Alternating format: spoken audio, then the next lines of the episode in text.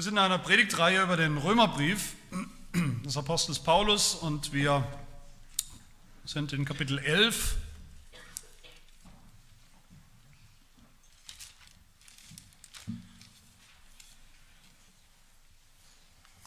Römer 11, die Verse 11 bis 24.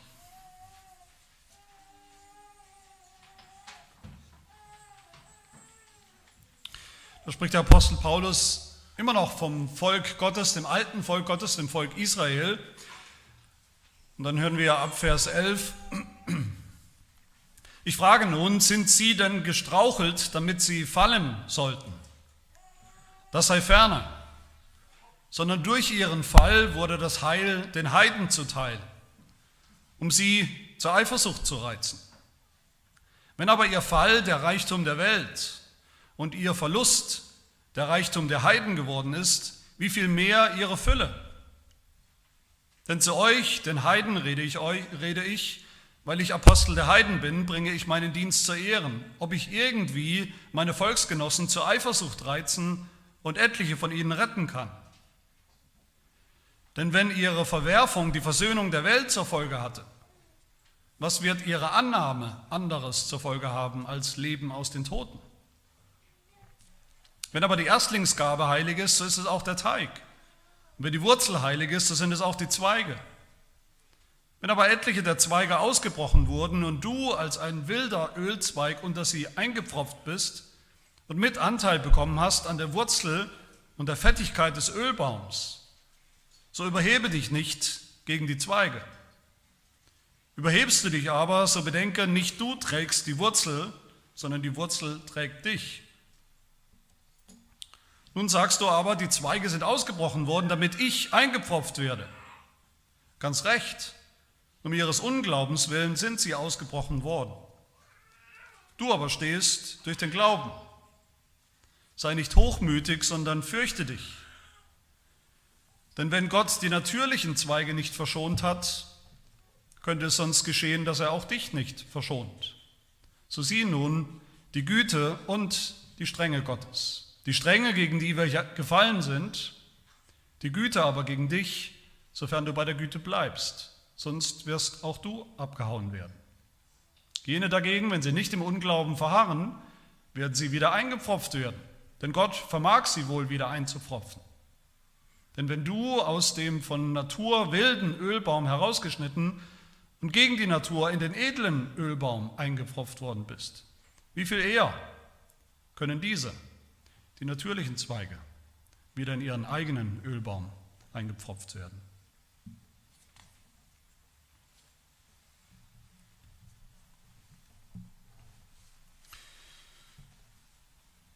Die Juden, dieses alte historische Volk Gottes, das Volk Israel, mit dem Gott immerhin über Jahrhunderte oder über Jahrtausende sogar Geschichte geschrieben hat, vor den Augen der Welt Geschichte geschrieben hat, dieses Volk liegt am Boden in der Zeit, in der der Apostel Paulus diese Verse schreibt. Und das war auch irgendwie allen klar, dass das so ist. Das konnte man sehen.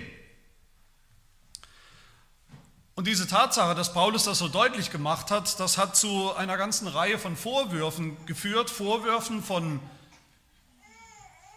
den Nichtjuden, oft mit, mit einer gewissen Portion Häme und Schadenfreude aber auch Vorwürfen von den Juden selbst, Vorwürfe gegen Gott.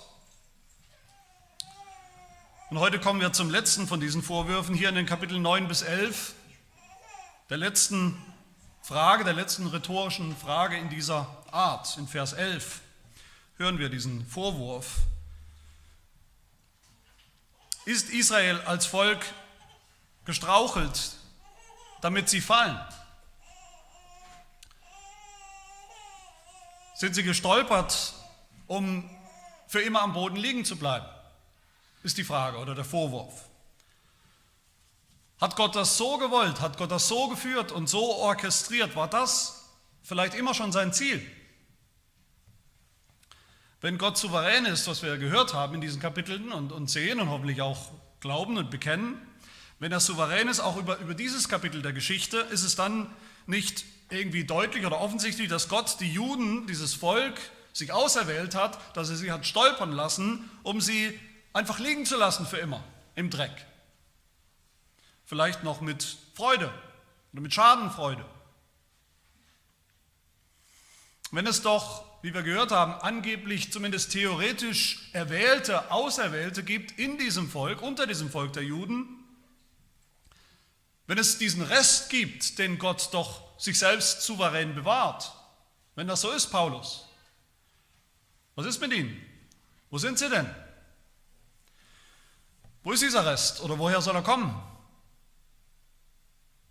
Ist Israel nicht doch irgendwie verschwunden zwischen den Ritzen der Geschichte, einfach verschwunden, im Abfluss verschwunden? Ist Israel vielleicht doch nur ein, ein, ein reines, pures, bloßes Negativbeispiel aus der Geschichte? Ein Schmutzfleck in Gottes Geschichte? Bleibt dann nicht für immer ein schlechter Nachgeschmack, dass da was gewaltig schiefgegangen ist? Vielleicht bei Gott, hat Gott sich dieses Volk auserwählt vor, vor heute 4500 Jahren, hat er mit ihnen Geschichte geschrieben, 2000 Jahre lang, um sie am Ende zu richten und zu verdammen, aus und vorbei. Nach diesem Vorwurf, auch zu diesem Vorwurf sagt der Apostel Paulus noch, noch einmal zum allerletzten Mal im Römerbrief sein berühmtes, das sei ferne, das sei ferne. Note 6 Sätzen, überhaupt nichts kapiert habt ihr, wer diesen Vorwurf macht sondern, was sagt er?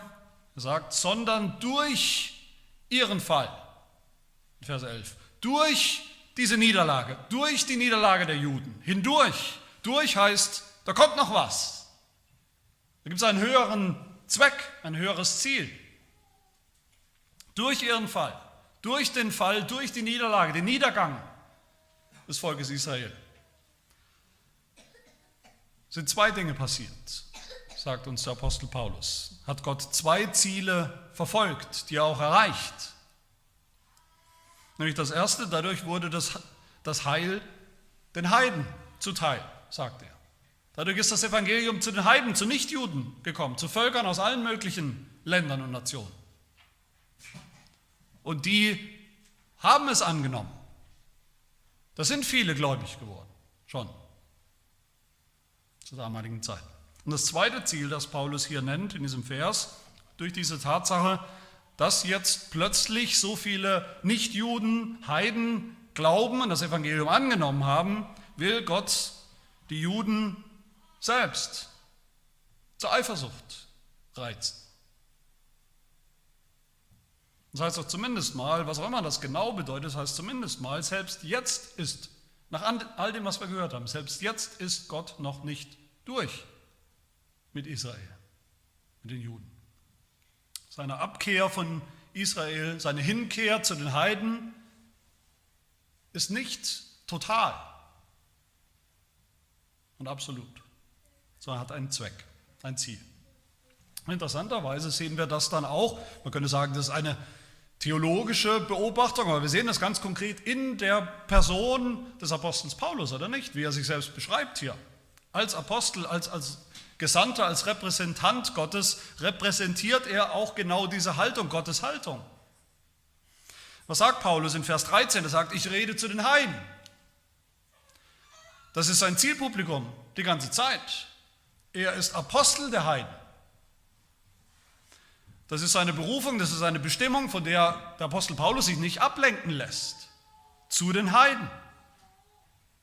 Seine Strategie ist auch klar. Wir erinnern uns, warum er den Römerbrief schreibt und dass er sagt, ich muss unbedingt zu euch kommen, ich will unbedingt nach Rom kommen, damit ich noch die letzten Enden des, der damals bekannten Welt auch noch erreiche. Die Heidenvölker, die noch fehlen. So will er seinen Dienst zu Ehren bringen, sagt Paulus hier. Aber er will und er wird auch seinen Dienst zum Ziel zu Ehren bringen, auch dann oder nur dann, wenn er gerade durch diese Mission unter den Heidenvölkern am Ende doch noch sein Volk, die Juden, anstachelt, anstachelt zur Eifersucht. Und wie er selber sagt, am Ende doch noch einige wenige oder einige viele retten wird.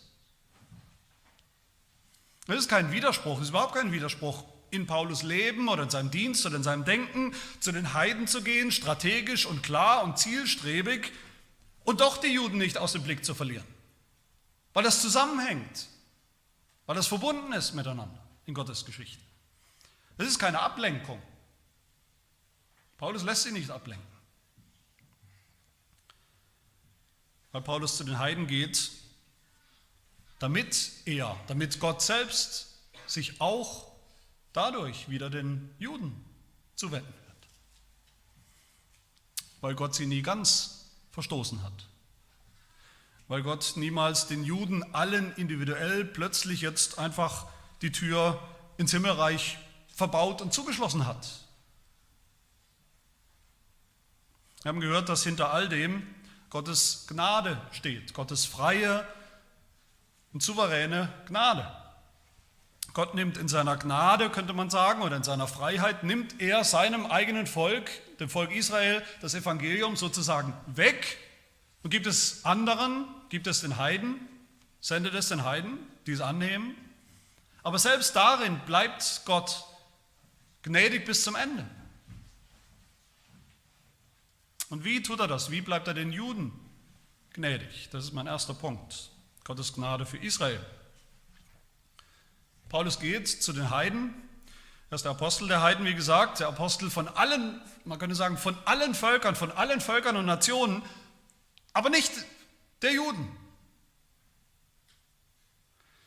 Und natürlich ist das eine Strafe, die ja passiert. Es ist eine Strafe Gottes über die Juden, eine Konsequenz, dass Gott sich jetzt abwendet von ihnen dass er zu anderen Völkern geht, durch seine Apostel zu anderen Völkern geht, dass seine Aufmerksamkeit plötzlich eben nicht mehr exklusiv für Israel gilt, wie die Israeliten, die Juden es eben gewohnt waren. So war es doch immer.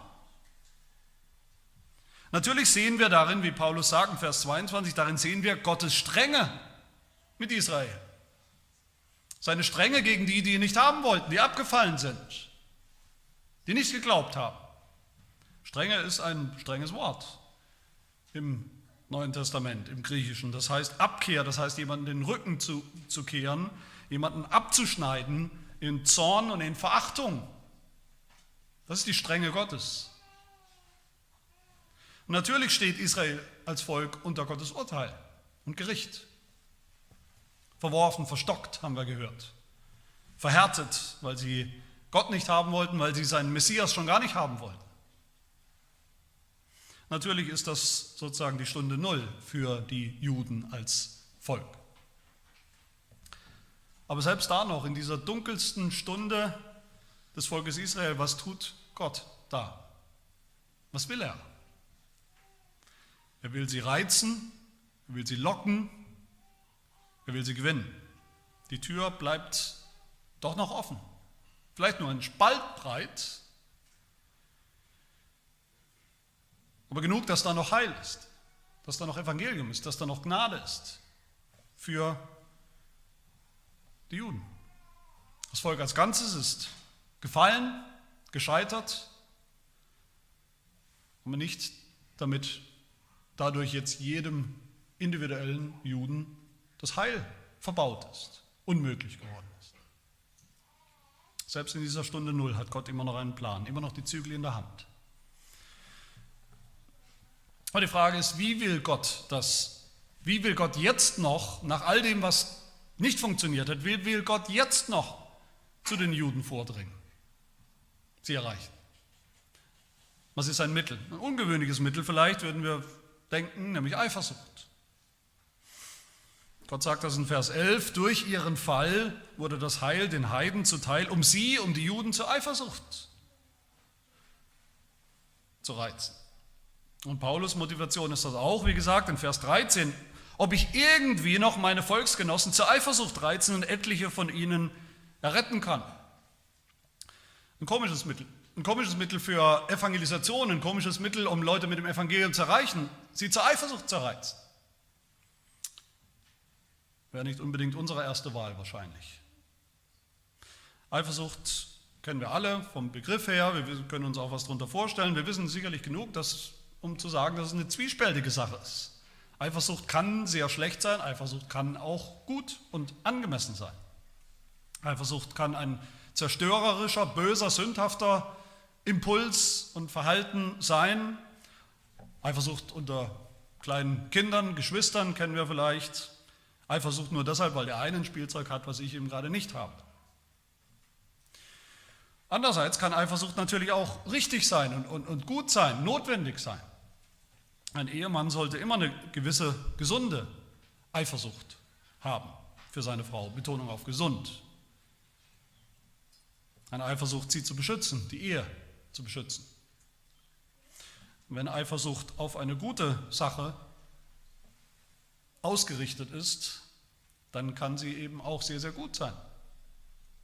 Eifersucht hat mit Eifer zu tun, allein schon im Wort, mit einem Streben, dass man was ändern will oder dass man was haben will. Das ist ja nicht schlecht an und für sich. Diese negative, böse, boshafte Seite von Eifersucht, die kannten die Juden schon. Die hatten sie schon. Sie haben ja gedacht, wir sind Gottes Volk. Wir alle sind Gottes Volk. Jeder von uns ist automatisch Gottes Volk und nur wir sind Gottes Volk.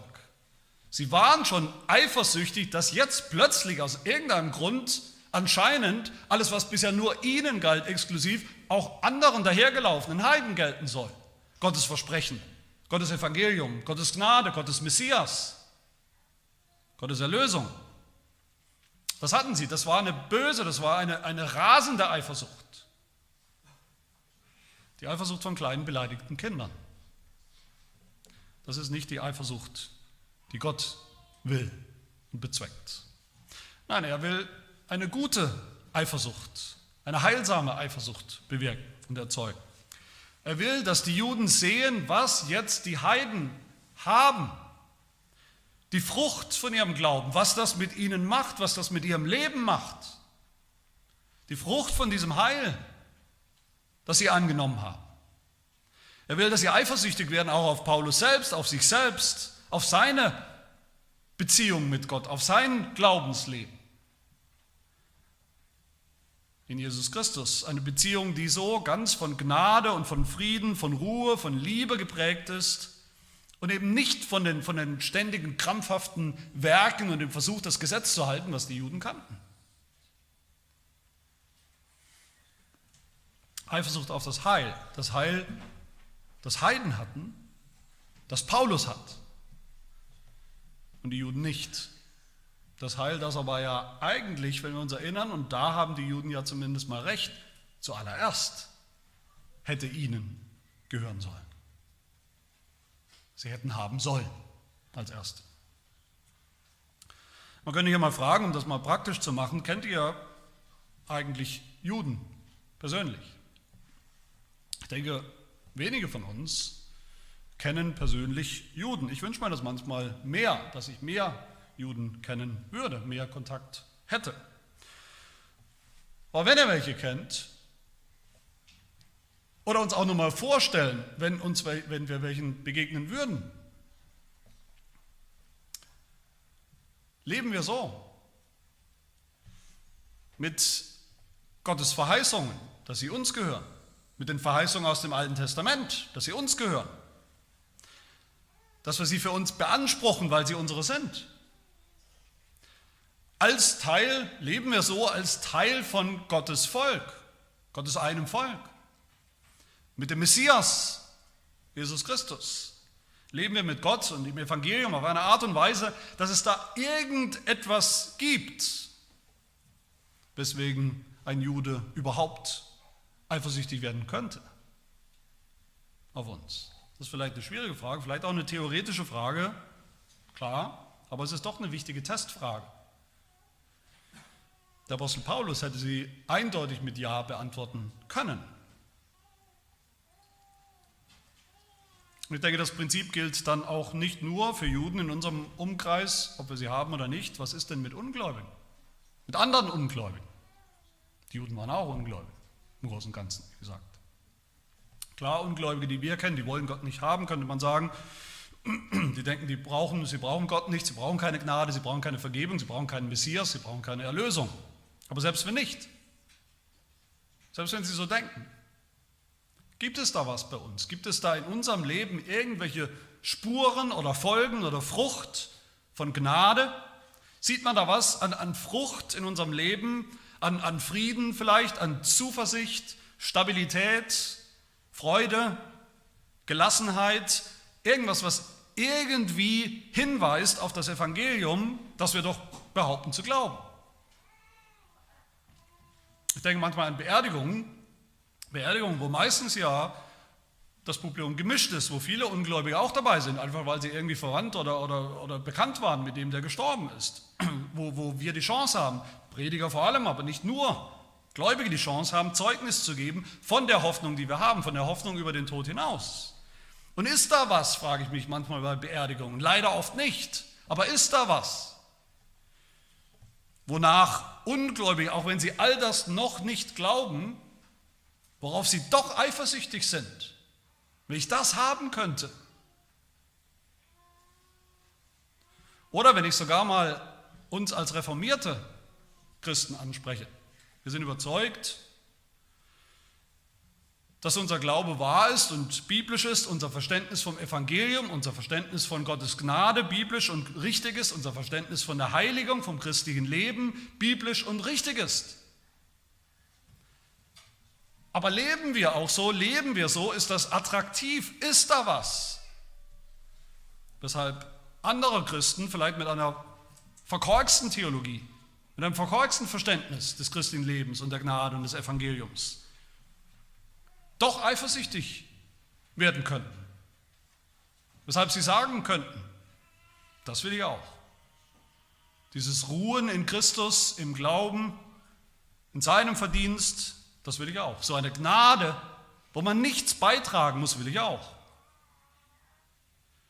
Dieses Leben in der Heiligung ohne Heiligungsstress, ohne, ohne Gesetzlichkeit, ohne Krampf, das will ich auch. Oder wie ist es, um noch eine Stufe weiter zu gehen, mit Gemeindegliedern, die nicht glauben? Das gibt es ja auch. Bei manchen wissen wir es. Bei Verwandten, die wir haben vielleicht. Kinder oder Eltern. Gibt es da was bei uns, worauf sie schauen? Eifersüchtig. Was sie auch haben wollen. Mit einer Eifersucht, die sie vielleicht anstachelt. Wenn wir das so sehen, dann verstehen wir vielleicht, so eine Eifersucht kann auch ganz gut und heilsam sein, auch wenn sie sich vielleicht zunächst, zunächst oft giftig äußert. So ist es oft mit der Eifersucht.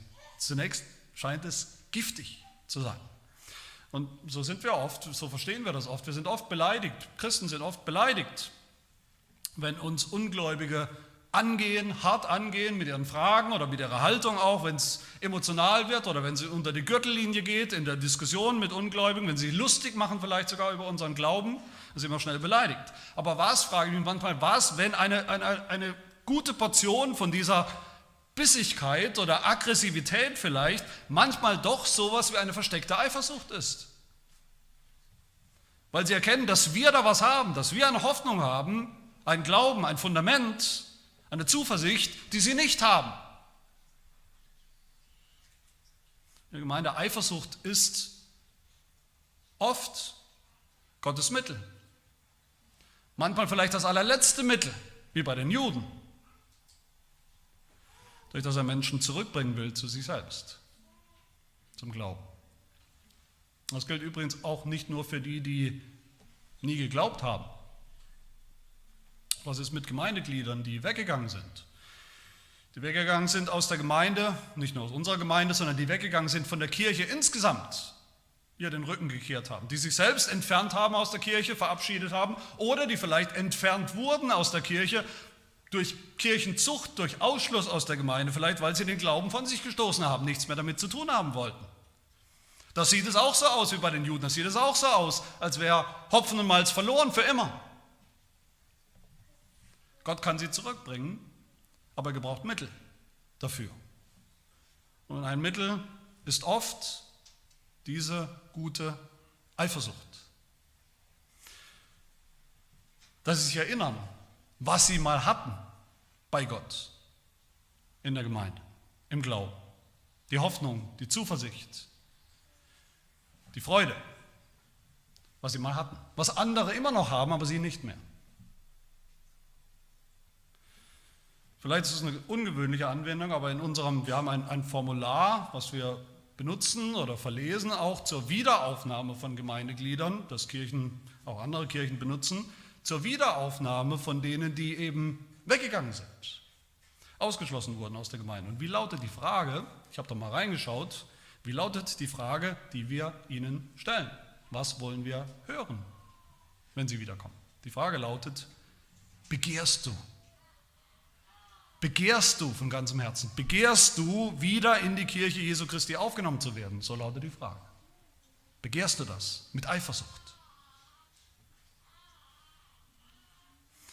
Und möge es so sein, möge es hundertfach und, tausendfach so sein, dass ehemalige Kirchen- und Gemeindeglieder zurückkommen zu Gott, zur Kirche, zum Evangelium, wenn es sein muss, aus Eifersucht. Und ich denke sogar, könnte man es im, im, ganz großen Stil anwenden, mal dieses Prinzip anwenden, wenn wir an unser Land denken, wenn wir an unser Land Deutschland denken, an den Zustand, den desolaten Zustand der Kirchen in unserem Land im Großen und Ganzen. Was sind wir denn? Was waren wir denn? Wir waren ja nichts weniger, sind auch noch bekannt in anderen Ländern als das Land der Reformation. Und heute ist fast nichts mehr da von diesem robusten soliden Glauben der Reformation. Ironischerweise brummen die Kirchen in anderen Landstrichen, in sogenannten Drittweltländern oder in Asien, in China oder wo auch immer. Da brummen die Kirchen. Überall. Wo ist die Eifersucht? Wo ist die Eifersucht, dass wir das auch wieder erleben in unseren Kirchen, in unserem Land? Die Eifersucht auf das, was wir mal hatten, Eifersucht ist ein, ein Ziel und ein Mittel des Apostels Paulus, ein Ziel, ein Mittel in Gottes Hand. Aber damit wendet sich Paulus dann an die zweite Gruppe hier in, in, in diesen Versen, und das sind die Nichtjuden, gläubige Nichtjuden, gläubige Heiden in der Gemeinde. Sehr spannend und eigentlich, wenn man darüber nachdenkt, ist es beißende Ironie, was hier passiert, wenn Paulus hier jetzt mit den Heiden spricht. Die Juden wollten das Evangelium nicht, sie wollten keine Vergebung, sie wollten keine Gnade, deshalb hat Gott sich abgewandt und ging zu den Heiden. Die Heiden haben es empfangen, das Evangelium. Sie haben keine Geschichte, sind nicht Juden von Haus aus. Die wussten, sie wussten genau, dass sie nichts zu tun haben mit dieser ganzen langen Geschichte des Volkes Gottes mit Gott, die, die, die Jahrhunderte, die Jahrtausende, dass sie zu Gott gekommen sind, sozusagen wie die Jungfrau zum Kinde, ohne jeden Anspruch, ohne jede Vorbereitung. Einfach nur Gnade, das Evangelium gehört und geglaubt. Reine Gnade, völlig unverdient, das wussten sie. Das war eindeutig. Und wie lange hat es gedauert? Jesus als Paulus schreibt hier, Jesus war gerade mal 20 oder 30 Jahre tot und auferstanden. Und was ist passiert? 20, 30 Jahre später, die Heidenchristen in der Gemeinde sind schon stolz und überheblich bis zum Abwinken, haben völliges Oberwasser. Sie sagen, Gott hat die Juden aufgegeben, hat sein Volk aufgegeben, Platz da, jetzt sind wir dran, wir waren eigentlich schon immer das Ziel, die Juden, pff, kannst du vergessen. Die sind es nicht wert. Wir sind es wert. Schau uns doch an. Bei uns flutscht's, bei uns läuft's. Bei uns lohnt sich das mit dem Evangelium. Man könnte sagen, diese Christen, diese frühen Christen, diese Heidenchristen in den Gemeinden, das waren sowas wie die ersten Dispensationalisten. Also die, die geglaubt haben, dass Israel Gottes Plan A war der zumindest jetzt in der Zeit anscheinend gescheitert ist, nicht funktioniert hat. Und die Heiden kommen jetzt und sind Gottes Plan B. Und der wird jetzt funktionieren, der muss funktionieren. Schau uns doch an. Die haben sich für was Besseres gehalten. Besser zumindest als diese doofen Juden, die wirklich gar nichts kapiert haben. Würdiger des Evangeliums. In nur 20 Jahren ist das passiert.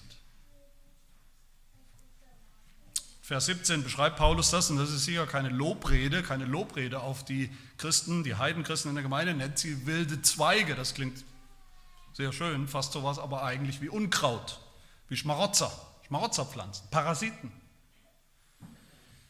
die in, in diesen uralten Ölbaum oder Olivenbaum eingepfropft wurden, nachträglich, eigentlich viel zu spät, fast. Die gehören eigentlich da nicht rein. Und dann muss Paulus sie, diese Christen, ermahnen, er wäscht ihnen den Kopf in Vers 18, er sagt so, überhebe dich nicht gegen die Zweige. Sei nicht überheblich. Wenn du schon überheblich sein willst, dann bedenke, nicht du trägst die Wurzel, natürlich nicht. Die Wurzel trägt dich. Du bist nur ein kleiner Zweig. Die Wurzel ist Gottes Volk, das es schon viel länger gibt als dich, das es schon gibt seit Jahrhunderten, Jahrtausenden, das es schon gibt seit Anfang der Weltgeschichte. Vers 19, du sagst, die Zweige sind ausgebrochen worden, damit ich eingepfropft werde. Ich. Richtig, sagt Paulus, wegen ihres Unglaubens sind diese Zweige, die Juden, ausgebrochen worden. Du aber stehst nur durch den Glauben. Nur durch den Glauben. Nur durch schiere Gnade. Nichts anderes. Nichts an dir. Sei nicht hochmütig, sagt Paulus, sondern fürchte dich meint Paulus jetzt, fürchte dich, hab, hab doch Angst um dein Heil, deine Erlösung als Christ? Ja und nein. Er sagt ihnen, ja, habt Angst um euer Heil. Wenn er überheblich auf die Juden herabschaut und wenn er meint, ihr werdet was Besseres. Wenn er meint, es wäre irgendwas in euch, dass ihr jetzt dran seid, sozusagen.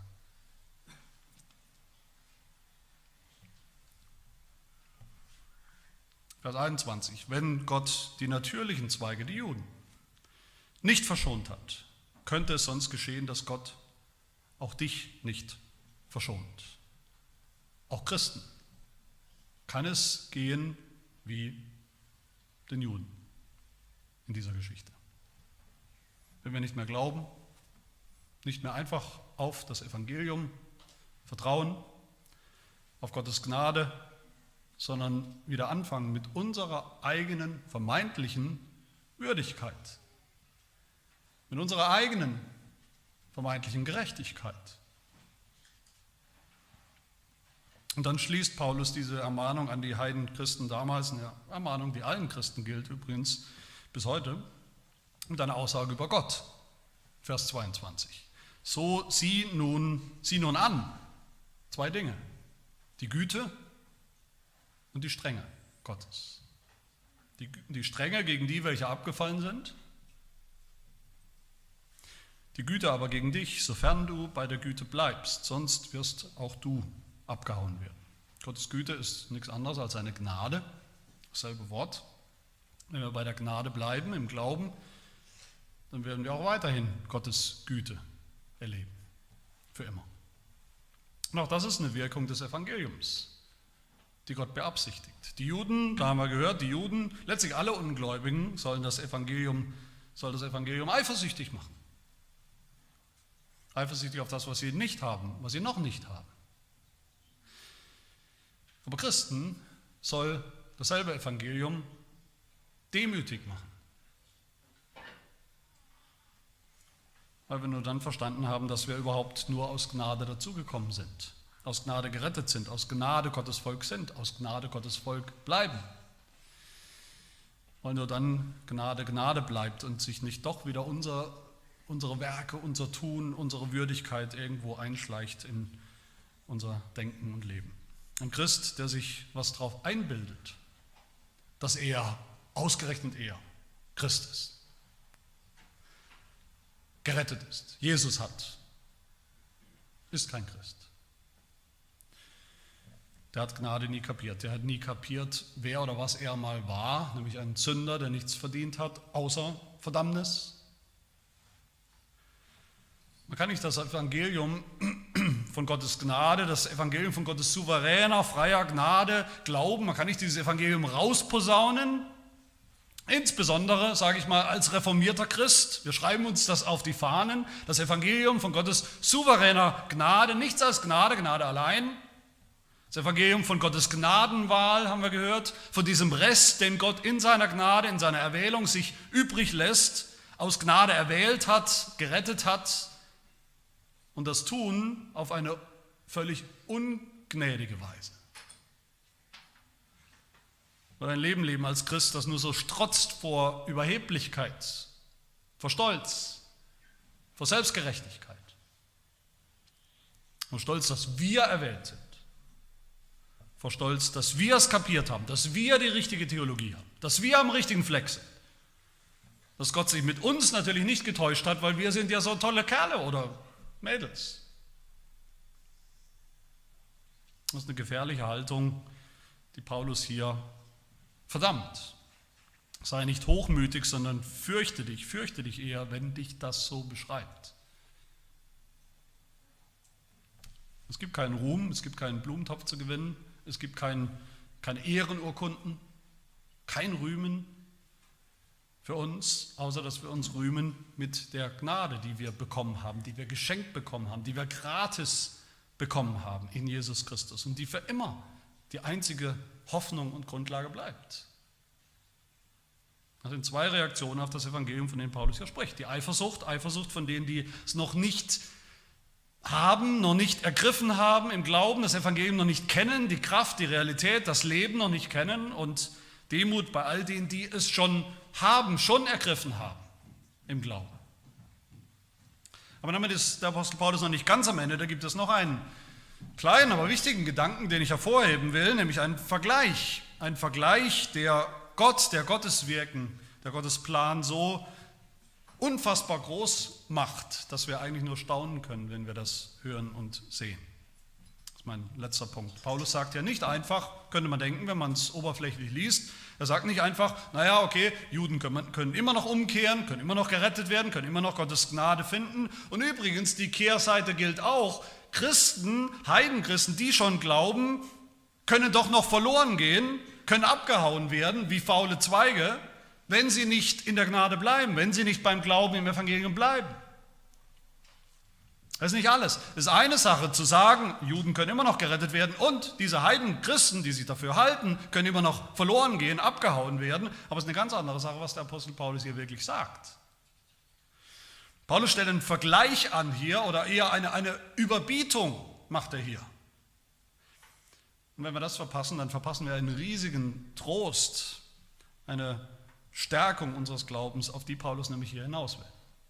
Das tut er schon in Vers 12, wo er schreibt, wenn aber ihr Fall, der Fall der Juden, der Reichtum der Welt ist und ihr Verlust der Reichtum der Heiden geworden ist, wie viel mehr ihre Fülle? Mehr als vorher, mehr auch, als wenn sie gar nicht gefallen wären. Das heißt, wenn man sich das so vorstellen will, wenn die Juden von vornherein einfach alle gläubig geworden wären, rein theoretisch, das wäre toll gewesen, wunderbar. Sind sie aber nicht, nur eine Handvoll.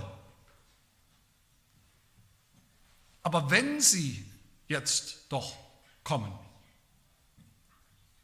einige, viele, wenige, einer nach dem anderen,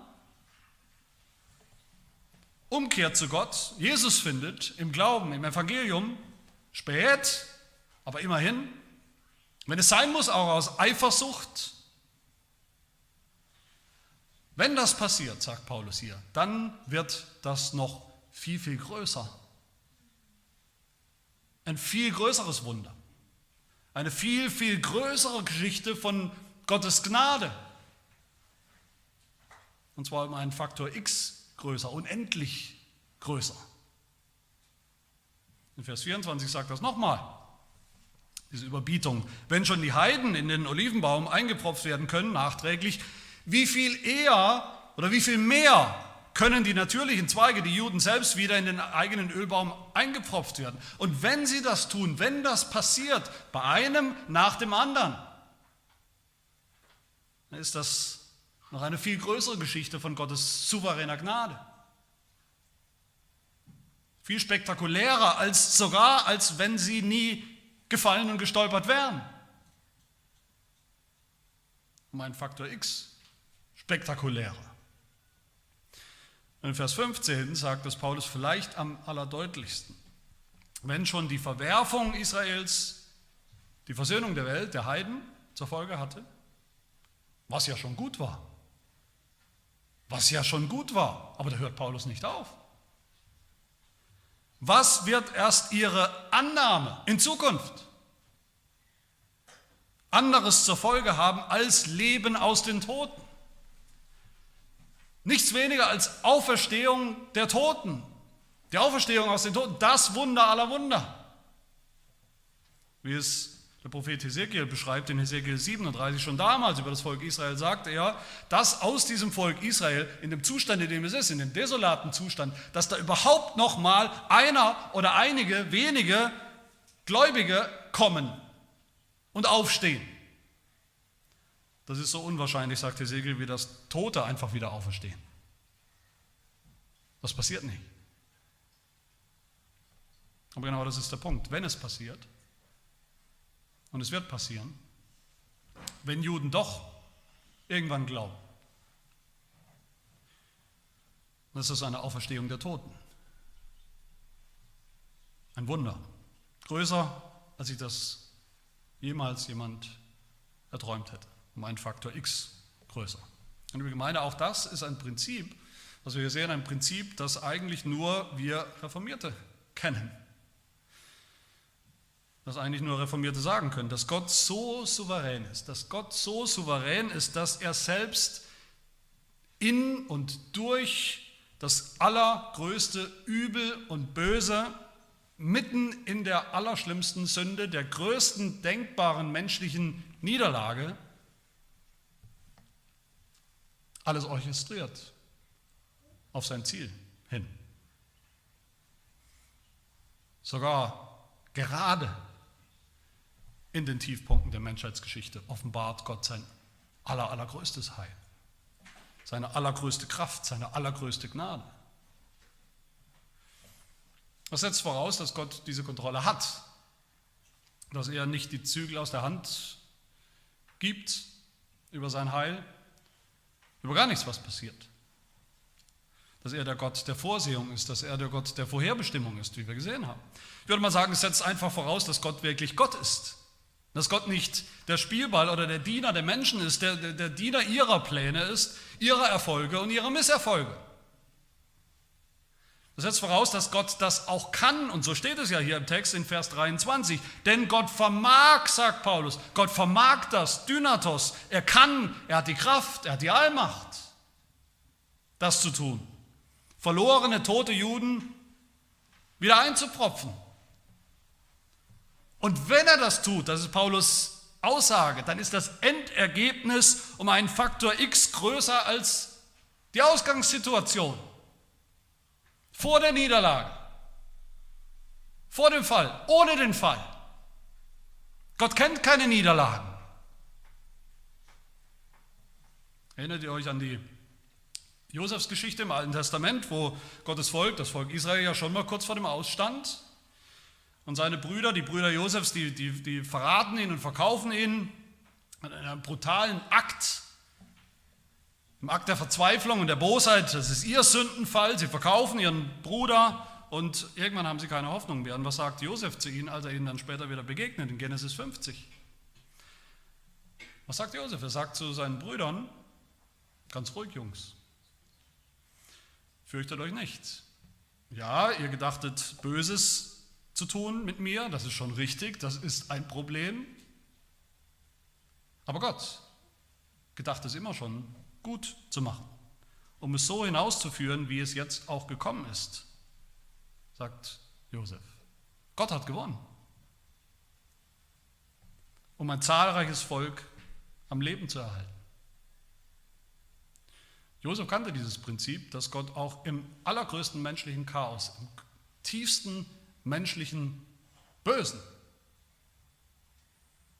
nicht die Kontrolle verloren hat, sondern im Gegenteil, er verfolgt sein Ziel. Und zwar umso mehr, umso deutlicher, um einen Faktor X deutlicher.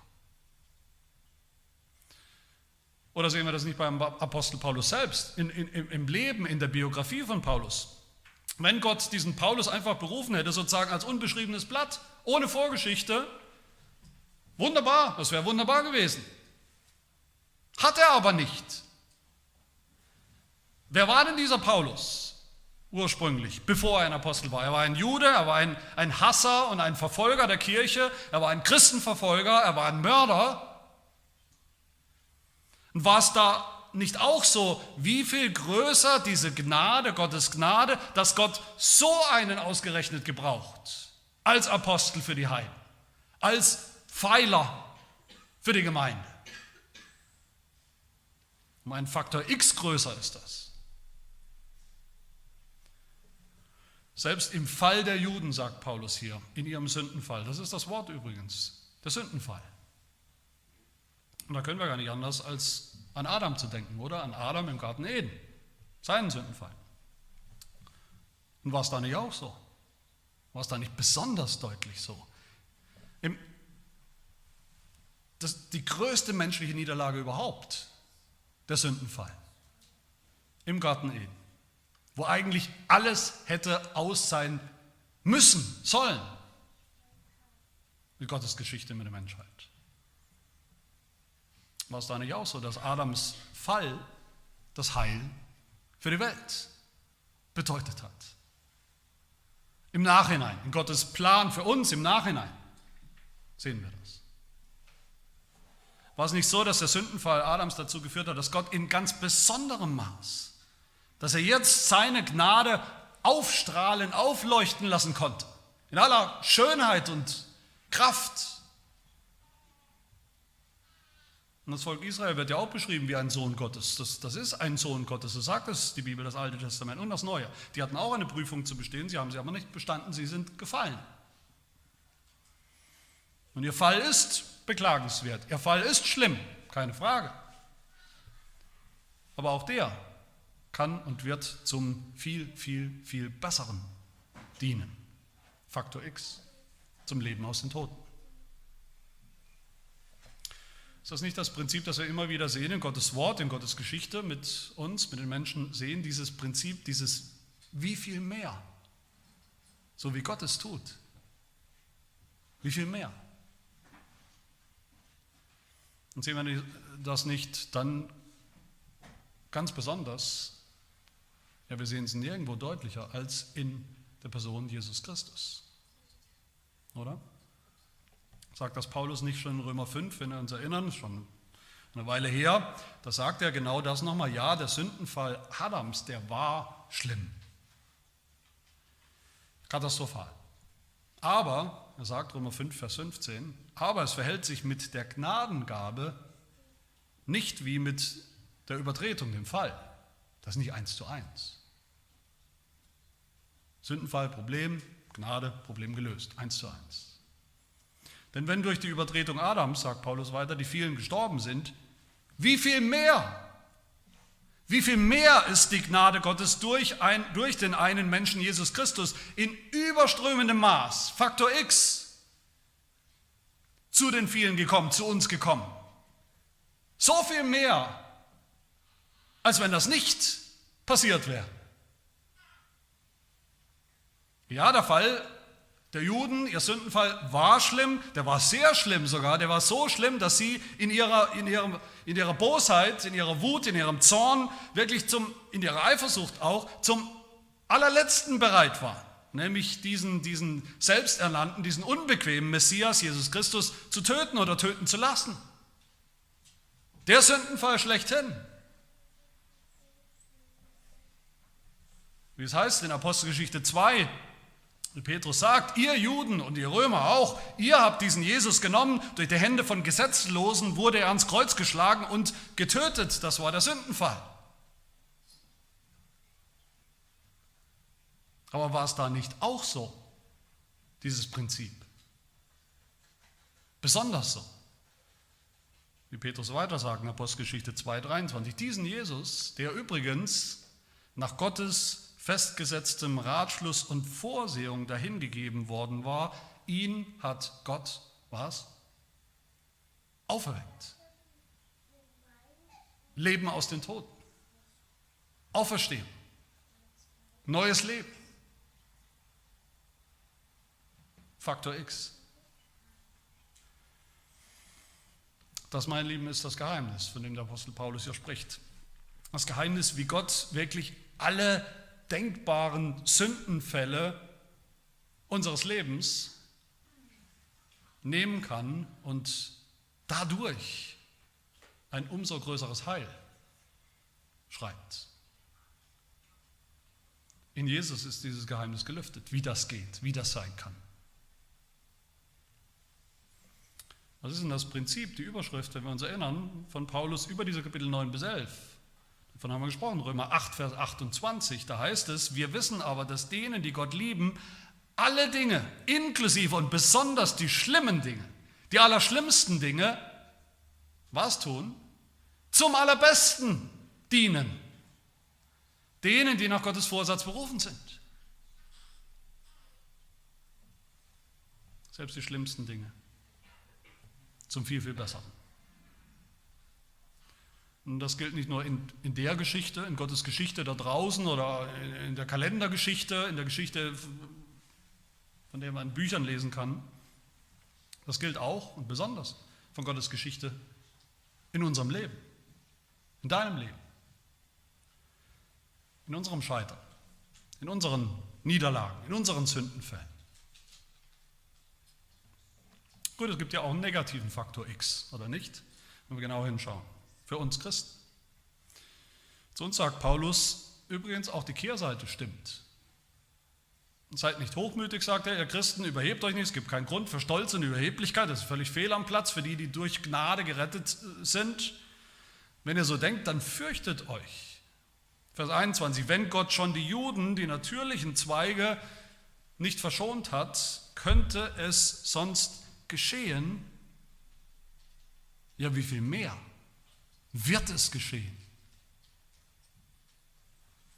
dass er auch dich nicht verschonen wird. Wenn ihr, die ja sowieso als Spätkommer immer nur durch Gottes Gnade steht, wenn ihr stolz und überheblich werdet, die Gnade vergesst, das Evangelium vergesst, den Glauben vergesst, wie viel mehr wird Gott euch abhauen als faule Zweige. Auch Faktor X. Das ist eine Warnung für uns alle bei dieser Gnade zu bleiben. Aber wenn wir dabei bleiben in dieser Gnade, im Bewusstsein, die, im Bewusst, in der Demut, die zur Gnade passt. Im Bewusstsein, dass wir nur stehen vor Gott aus reiner Gnade. Wie viel mehr wird er auch uns Heidenchristen retten durch seine Gnade. Bis heute steht, bis heute gilt Gottes Angebot, gilt der Ruf des Evangeliums, gilt das Evangelium in Jesus Christus an alle und für alle. Das Evangelium, dass ungläubige Juden, die umkehren, vielleicht aus lauter Eifersucht umkehren, selbst heute noch wieder eingepropft werden können in den Ölbaum, aus dem sie eigentlich kommen. Und das Evangelium, durch das wir Heiden, Menschen aus aller Herren Länder, zu allen Zeiten zum allerersten Mal eingepfropft werden können in denselben Ölbaum, dasselbe Volk Gottes. Sodass auch in uns derselbe Lebenssaft, der Saft des Lebens, des ewigen Lebens, des Heils fließt. Meine Lieben, lasst uns in diesem Evangelium bleiben in dieser wunderbaren Botschaft von Gottes Gnade, von Gottes souveräner Gnade bleiben, in seiner Güte bleiben. Und lasst uns diesem Gott vertrauen, der so ist, der so wirkt und so handelt nach diesem Prinzip, der auch und gerade in den Niederlagen, in unseren Niederlagen, seine Gnade besonders deutlich ausspielt. Um einen Faktor X und lasst uns demütig bleiben, uns nicht für die Wurzel des Baums halten, sondern für das, was wir wirklich sind. Aus Gnade spät eingepfropfte Zweige, die aber jetzt alles haben. Dasselbe Evangelium, denselben Messias und Erlöser Jesus Christus, dasselbe, dieselbe Gnade, dasselbe Heil. Ja, die nichts weniger haben als Leben aus den Toten. Diesen Faktor X. Amen. Wir beten. Unser Vater im Himmel, du Gott Abrahams, Isaaks und Jakobs, wir danken dir, dass deine Gnade niemals aufhört. Dass du selbst in deinem gerechten, gerechtfertigten Zorn über dein altes Volk Israel und, und auch über uns uns nicht ganz verwirfst, sondern immer noch gnädig bist. Ja, wir bitten dich, mögen die Juden diese heilige, diese von dir Gott gewirkte Eifersucht verspüren. Mögen viele von ihnen umkehren und kommen zu Jesus Christus, kommen zum Evangelium, kommen zu deiner Gnade. Mögen viele umkehren in der Gemeinde oder die, die die Gemeinde verlassen haben, wo es aussieht, als wärst du mit deiner Gnade am Ende. Aber das bist du nicht, Gott sei Dank. Mögen sie in dieser heiligen Eifersucht zurückkommen zu dir und zum Evangelium. Und wir alle, die wir glauben, mögen wir in Demut, mögen wir auch selbst gnädig leben, gnädig miteinander umgehen und uns nicht rühmen, sondern höchstens rühmen der Gnade, der puren, schieren Gnade, mit der du uns eingepfropft hast in dein Volk, in das Volk der Erlösten. Die Gnade, in der wir vor dir stehen, als gerecht und als angenommen in deinem Sohn Jesus Christus. Das bitten wir in seinem Namen. Amen.